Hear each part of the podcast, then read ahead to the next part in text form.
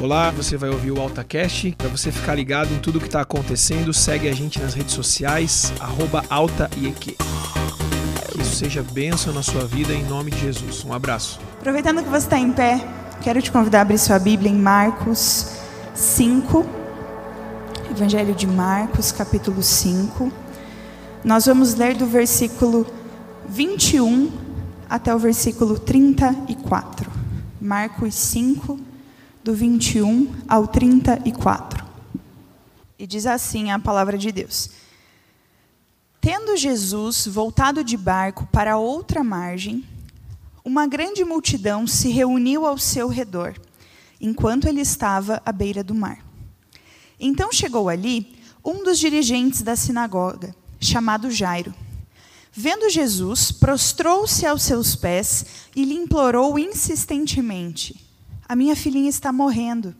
Venha, por favor, e impõe as mãos sobre ela, para que seja curada e viva. Versículo 24. Jesus foi com ele. Uma grande multidão o seguia e o comprimia.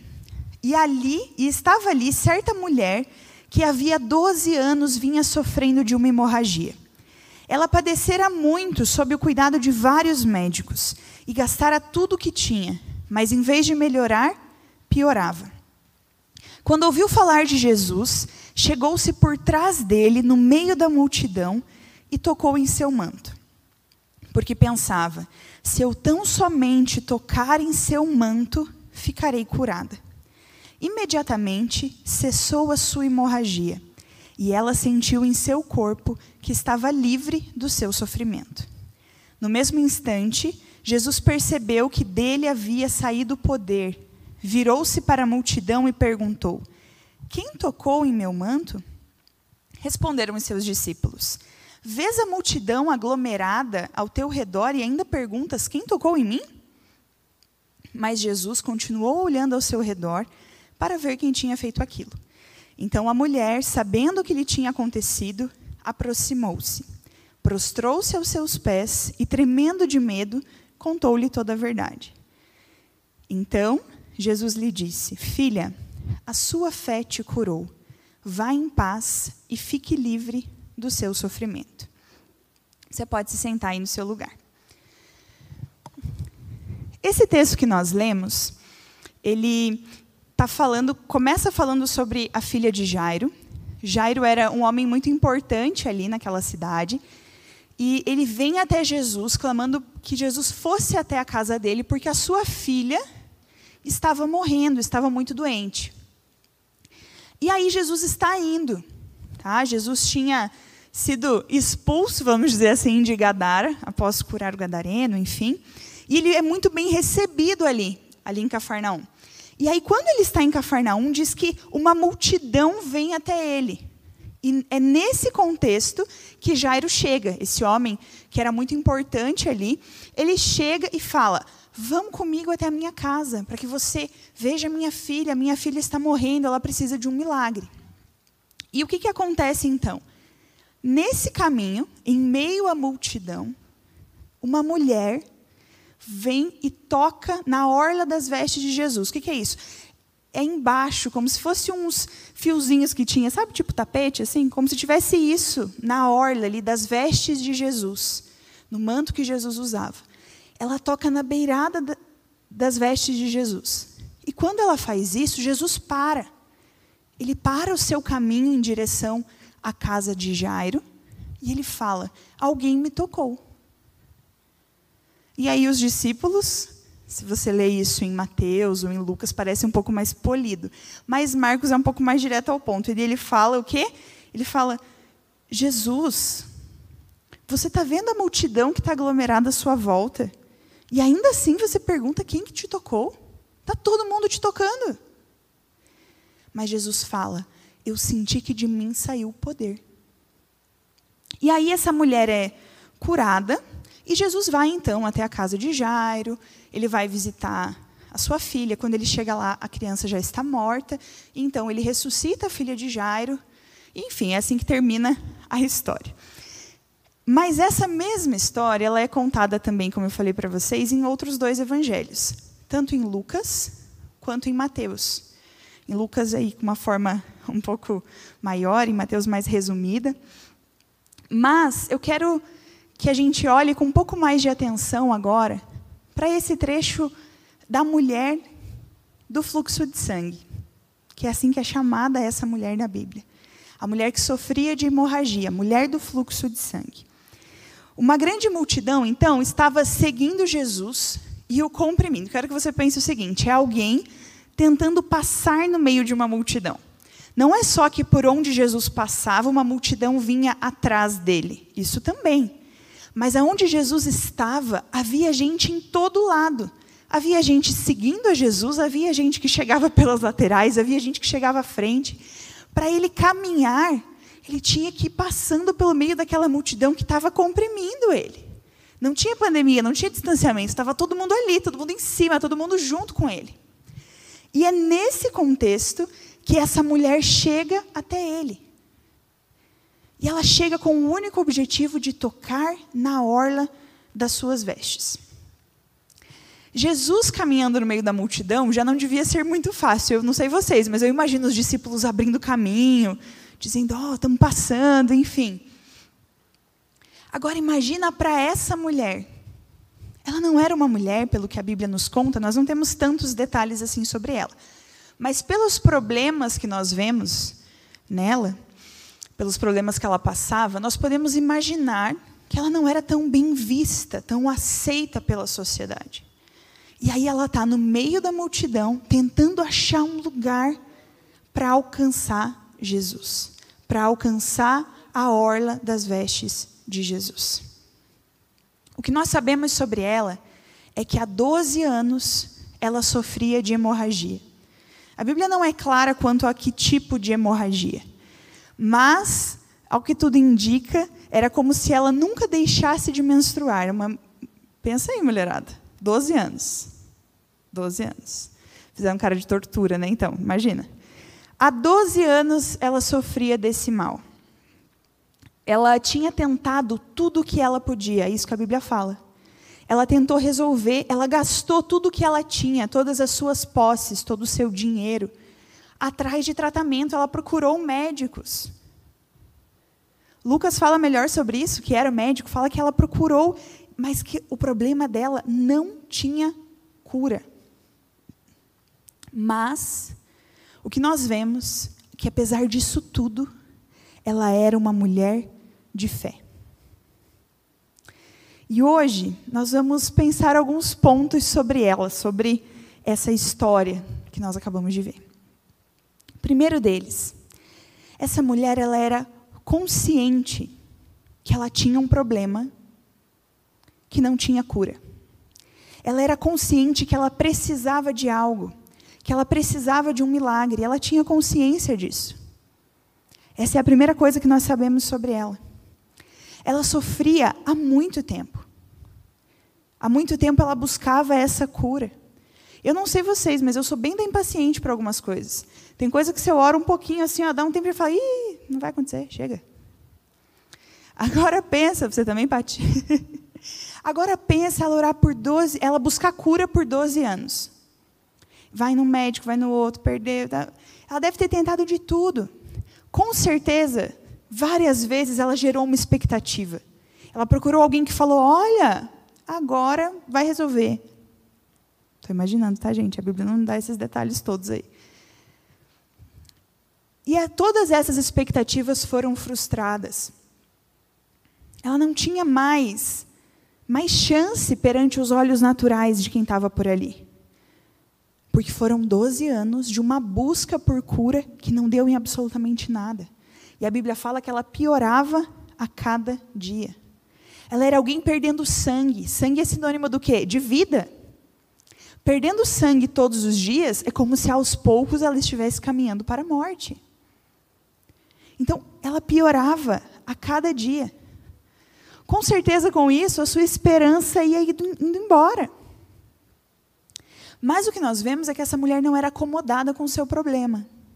Ela buscou cura na medicina por diversas vezes, gastou tudo o que ela tinha, por quê? Porque ela foi em diferentes médicos. O próprio andar dela até Jesus mostra que ela não era acomodada, que ela não ficou esperando, que ela tinha a esperança de ter uma vida diferente do que aquela que ela estava tendo nos últimos 12 anos. Mas ela já não tinha muita chance, ela já não tinha muito o que oferecer para alguém em troca de cura, em troca de tratamento. A medicina não conseguia ajudar. Quando eu imagino essa mulher, eu imagino alguém que talvez nem sonhava mais, nem tinha mais muita perspectiva de futuro. Quando nós pensamos na sociedade da época em que ela vivia, uma pessoa que, uma mulher sangrando, uma mulher em, uma mulher como ela, no fluxo de sangue, conhecida assim, ela era considerada impura. A Bíblia fala em Levítico que uma mulher em seu período menstrual, ela não podia entrar na sinagoga, ela não podia entrar no templo, ela não podia ficar perto do seu marido, ela não podia encostar em ninguém ninguém podia encostar nela, porque ela era impura. Então pensa, a gente não sabe se essa mulher era casada ou era solteira. Mas o que a gente sabe é, se ela fosse casada, ela com certeza tinha problemas no seu casamento há 12 anos. Se ela fosse solteira, ela era solteira há 12 anos, porque ninguém ia casar com ela com o problema que ela tinha. Então ela já era uma mulher sozinha. Numa época que uma mulher sozinha não era bem vista. Segundo problema que ela tinha, ela não podia encostar em ninguém, ninguém podia encostar nela. Então ela também não tinha o que nós temos aqui, sair com amigos, alguém vir te abraçar e tal. Ela também não tinha isso, ela também não tinha vida social. Ela provavelmente era sempre isolada, sempre na dela. Uma, uma prova que nós temos disso é que ela chega de forma secreta para tocar em Jesus. Ela não chega chamando por Jesus, fazendo muito alarde. Ela chega por trás e toca na roupa dele, toca nas suas vestes, porque ela não quer que ninguém anote. Apesar de ter fé, apesar de acreditar que ela seria curada, ela não queria que ninguém notasse que ela estava ali. Porque vai que Jesus era que nem os outros. Vai que Jesus também pensava que ia se tornar impuro se ela tocasse nele. Então ela tem muito cuidado com isso. E além de tudo, como eu falei para vocês, ela não podia entrar no templo. Então ela também não tinha uma oportunidade de adorar a Deus ou de prestar culto, porque ela não podia entrar, porque ela era impura. Ela não podia participar de um culto público como nós estamos aqui. Porque ela estava em constante condição de impureza. E considerada impura, ela não podia entrar. Então, o primeiro ponto é que essa mulher tem noção do seu problema. Ela entende que sozinha ela não consegue. O segundo ponto que eu quero que você pense é que quando ela passa a caminhar em direção a Jesus, ela deixa de olhar para o seu problema e passa a olhar para Ele. Ela muda o seu olhar nesse momento, ela muda a direção do seu olhar. Ela passa 12 anos caminhando com um problema que regia toda a sua vida. A partir do momento que ela escuta falar que existe um Jesus passando pela cidade, ela muda o seu olhar e ela passa a olhar para Ele. Ela deixa de olhar para o seu problema e passa a olhar para Ele. Às vezes, queridos, os nossos problemas não apenas nos fazem mal, nos preocupam, nos tiram o sono. Às vezes, é nesse momento, nos momentos dos nossos problemas, que nós vamos voltar o olhar para Jesus. É nos momentos do nosso problema que nós precisamos lembrar de onde vem a cura. Ela ouve falar de Jesus e das maravilhas que ele realizava. E a Bíblia fala que a fé vem pelo ouvir e ouvir da palavra de Deus. Ela estava ouvindo sobre Jesus, então ela passa a ter fé em Jesus. E a prova que nós temos da fé dela é que ela fala assim: se eu somente tocar, eu serei curada. Ela não queria que Jesus encostasse nela, ela não queria que orasse, ela não queria que disse, ela não queria nada. Não queria nem que Jesus visse que ela estava ali mas ela acreditava que se ela somente tocasse em Jesus, ela seria curada. Às vezes nós somos levados a Jesus por causa de alguma situação que te preocupa demais. Talvez um casamento que está acabando, talvez um casal que não consiga engravidar, talvez porque você não tem alguém na sua vida, porque você quer namorar, quer casar e isso não acontece. Ou talvez porque você tem uma doença, ou porque você perdeu alguém da sua família, ou porque você está muito doente. Não importa qual a, a circunstância, o lugar de procurar cura é aos pés de Jesus. Como que nós dizemos acreditar, dizemos ter fé, dizemos que Jesus é o nosso Senhor, nosso Salvador, que ah, Ele é um médico dos médicos, é não sei o que lá. E a primeira oportunidade que nós temos de buscar cura, a gente procura qualquer outra fonte, mas não os pés de Jesus. Apenas tocar na, nas vestes de Jesus já traria cura. E essa mulher acredita nisso. Ela acredita que com Jesus, por aquilo que ela havia ouvido, existe uma saída para aquele problema de tantos anos. Existe solução para aquele problema. Porque agora ela ouviu falar sobre alguém que realiza milagre, sobre alguém que ressuscita mortos, que liberta aqueles que estão possessos. Quem que é esse Jesus? Se ele faz tudo isso, ele pode acabar com o meu problema também. É isso que essa mulher tem em mente. Mas aí Jesus está indo para a casa de um homem importante para a casa de um homem que talvez para aquela multidão era muitas vezes mais importante do que aquela mulher impura. E naquele caminho, Jesus para. Para a multidão, aquela mulher não existia. Mas para Jesus, ela era alguém. Ela era alguém que, que merecia da sua atenção. Que ele para e chama ela de filha para uma mulher que não era aceita por ninguém, que era considerada impura por todas as pessoas, Jesus vira para ela e fala: Filha. Talvez ela não era tratada assim por ninguém, queridos, por ninguém. Mas Jesus a chama de filha. Ela pode não ter valor para a multidão, mas para Jesus ela tem. Não importa se você acha que ninguém sabe quem você é, se você acha que você não tem valor para as pessoas, ou se a tua família não está nem aí para você, ou se você é meio sozinho, não importa. Jesus sabe seu nome. Jesus sabe quem você é. Jesus sabe dos seus problemas. E Ele é aquele que está disposto a te curar se você tão somente tocar na orla das suas vestes. É sobre isso que a Bíblia está falando. Quando nós tocamos nas vestes de Jesus, nós podemos ter certeza da cura. Jesus pergunta, né? Quem tocou em mim? E os discípulos falam, com esse tanto de gente aqui, né? Como assim? Todo mundo te tocou, mas aí Jesus fala: alguém tocou em mim. Propositalmente, com expectativa. E de mim saiu poder. O toque dessa mulher foi diferente do restante da multidão. Primeiro, ele não foi um acidente, ela tinha a intenção de tocar em Jesus. Ela saiu da onde ela estava e ela foi até Jesus com a intenção de tocá-lo. Não foi assim, ah, ela estava ali, de repente, ah, Jesus passou, beleza. Não, ela tinha a intenção de tocar em Jesus.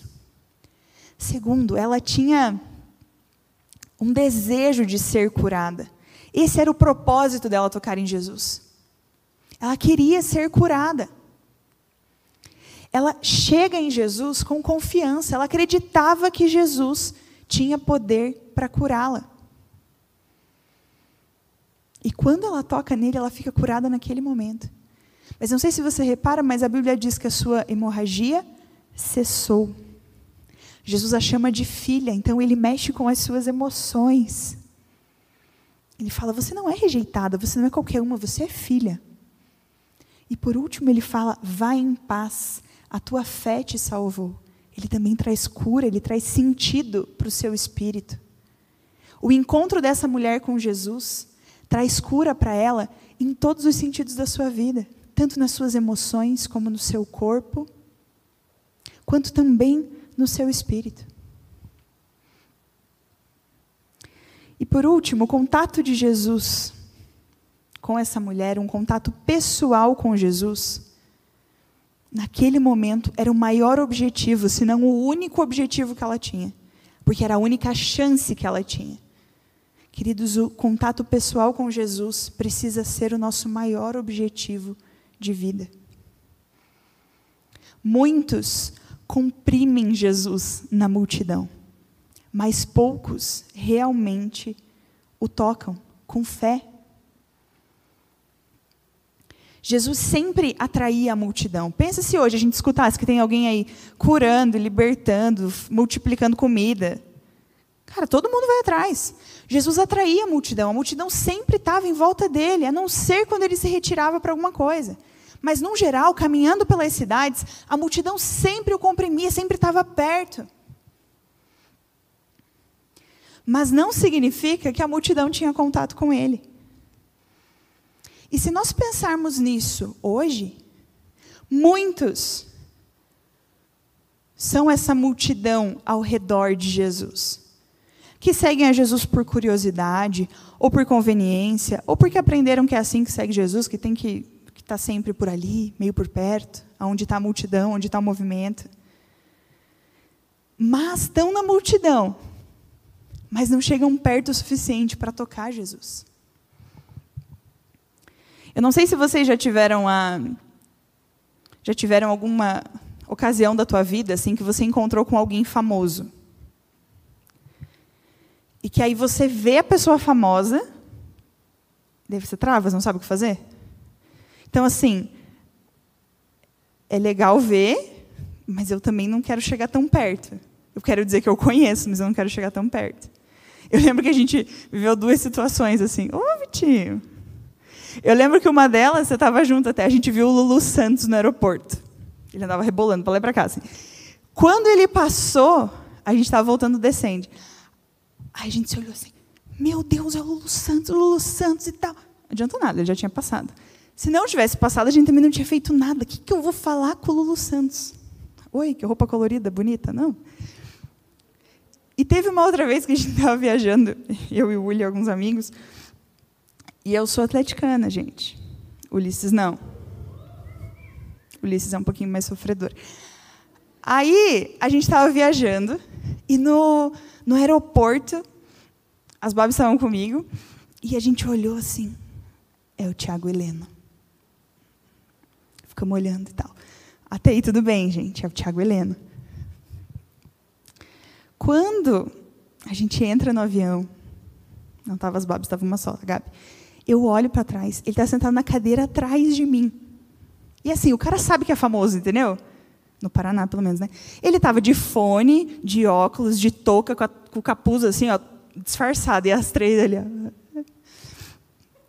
Enfim, ele sentou atrás de mim. Eu fiz o quê? Absolutamente nada. Fiquei parada assim, ó, meu Deus, o Tiago Heleno está aqui. Grande coisa, né, gente? Mas o que, que é isso? Eu posso contar. O Bubi ia tirar uma foto. Nossa, certeza. Uma foto, abraçar, pedir para trocar de lugar, né? Não, faz, não fez diferença nenhuma ele estar tá sentado ali atrás de mim. Mas eu posso contar para vocês que eu peguei um avião com o Tiago Heleno. O Tiago Heleno sabe que eu existo? Não. Lulu Santos, então, judiação. Menos ainda. Mas, eu estive ali. Eu posso dizer para vocês, ah, eu vi ele de perto, mais feio ainda, entendeu? Eu posso falar, porque eu estava perto mas eu era só a multidão em volta. Eu não, não fui viajar com eles. Eu só estava por perto. Às vezes, a gente trata Jesus como se ele fosse alguém famoso. Que a gente quer estar tá por perto, porque é legal dizer que a gente está por perto. Porque tem gente que é íntimo dele que eu gosto de estar tá perto.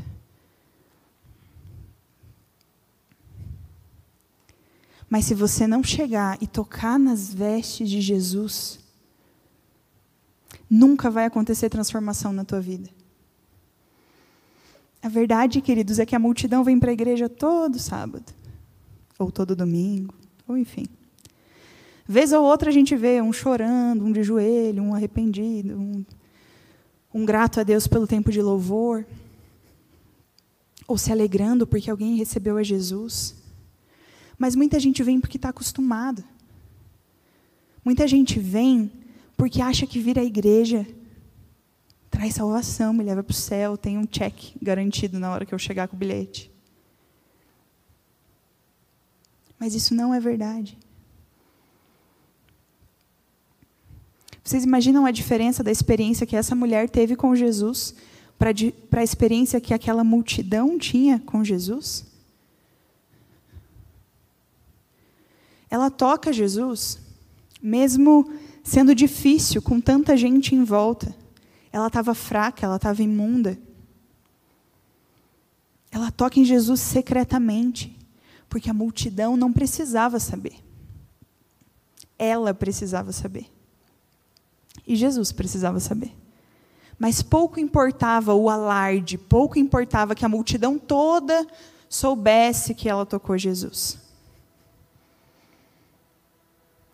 Em Lucas, a gente lê que ela tentou realmente se esconder, que no meio da multidão, ela consegue ter a própria experiência com Jesus. E eu não sei quanto a vocês, mas isso é muito difícil. Por exemplo, vocês conseguem super adorar à vontade sabendo que pode ter uma câmera te filmando? Difícil no meio da multidão, né? Mas essa mulher tem uma experiência com Jesus no meio da multidão, uma experiência só dela, que transforma a vida dela para sempre. Ela nunca mais foi a mesma. Aqueles que tocam em Jesus são conhecidos por Jesus. Jesus não segue caminhando como se aquela mulher não tivesse tocado nele. Jesus não é o famoso importante que ah, tirou uma foto e esqueceu tua cara. Ela toca nele e ele fala: Alguém tocou em mim. Porque algo de diferente aconteceu, porque foi alguém que importa para ele que tocou nele.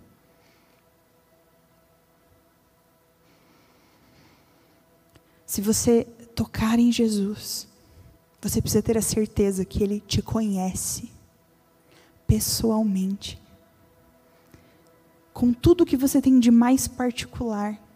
Jesus sabe disso. Há uma diferença, queridos, entre esse contato casual que acontece por acaso e o contato que é causado por aquela fé que realmente busca o Senhor. Por aquela pessoa que intencionalmente vai até Jesus. O que nós podemos aprender então com a história dessa mulher? Primeiro, que ela tinha consciência de que ela precisava de algo que ela não ia conseguir sozinha. Segundo, ela para de olhar para o problema quando ela sabe que de Jesus vem a solução e ela passa a olhar para Ele. E terceiro, ela nos ensina que o contato pessoal com Jesus deve ser o nosso maior objetivo. Se ela só caminhasse com aquela multidão, ela não teria sido curada. Mas o objetivo dela era tocar em Jesus. Eu não sei como você entrou aqui nessa noite, mas Jesus quer te dizer, assim como ele falou para essa mulher: vá em paz e fique livre do seu mal. Vá em paz e fique livre do seu mal. Vá em paz e fique livre do seu problema. Vá em paz e fique livre disso que tanto te aflige. Vá em paz e seja curado. Seja livre disso que, que tem te incomodado. Eu quero te convidar a fechar os seus olhos agora. Provérbios 13, 12 diz que a esperança que se retarda, a esperança que se adia, ela deixa o coração doente. Quando a gente espera demais por alguma coisa, às vezes parece que o nosso coração está doente. Parece que a nossa esperança é roubada. Talvez você se sinta doente porque você está há muito tempo adiando essa esperança, jogando a tua expectativa lá para frente e não acontece. Joga lá para frente e não acontece. Alguma coisa que talvez te faz sofrer há muito tempo, que você já buscou solução em outros caminhos, mas não encontrou. Você precisa lembrar que em Jesus existe esperança para todos nós. Em Jesus existe perdão, existe cura para a tua vida de pecado. Em Jesus existe libertação para aquele que é possesso por demônios. Existe cura da parte de Jesus para essa pessoa. Ainda que a tua mente esteja cheia de dúvidas, de questionamentos, de coisas que você não entende, Em Jesus existe resposta para tudo isso, quando você simplesmente se dispor a tocar nas vestes dele. Talvez você já tenha sido curado em outro momento da sua vida, mas aí você caiu de novo. Quero te dizer que existe cura de novo para você. Jesus não é como nós, ele não desiste. Ele é uma fonte que não cessa. Uma fonte que não cessa de vida, uma fonte que não cessa de perdão, uma fonte que não cessa de cura, uma fonte que não cessa em amor. Não é porque ele fez uma vez e você nem ligou, que hoje ele não vai fazer de novo. Quero te convidar a ficar de pé nesse mesmo espírito, todos de olhos fechados. E eu quero te convidar a não só orar mecanicamente agora. Eu quero que enquanto a música toca, você tenha esse objetivo de realmente tocar em Jesus. Não se contente em apenas ouvir mais uma palavra, mais uma vez aqui reunido, e voltar embora comentando se você curtiu, se você não curtiu. Se importe nesse momento, com os olhos fechados, sem, sem se distrair com a pessoa que está do seu lado. Se importe agora em olhar para Jesus. Imagine que Jesus está caminhando no meio da sua multidão aí e que você tem a oportunidade de tocar nele e quando você tocar, esse problema que você tem, essa dúvida que você tem, vai ser totalmente sarada. Hoje você pode tocar nas vestes de Jesus e ver totalmente estancada a tua hemorragia. Chega de ver, queridos, a tua vida aos poucos indo embora. Chega Chega desse sentimento de que estou atrasado. Chega. É tempo de olhar para Jesus. É tempo de olhar para Ele, de tocar as suas vestes e entender que é dele que vai vir a cura e a resposta que você está buscando. Eu quero que você comece a orar agora aí no seu lugar. Num tom de voz que você mesmo se escute. Apresente isso a Jesus. Apresente os seus medos, as suas frustrações.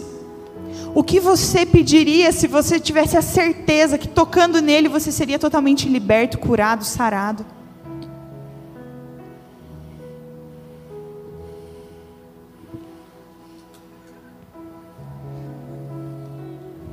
Você não precisa que alguém te ajude a orar. No meio da multidão, essa mulher consegue tocar em Jesus sozinha.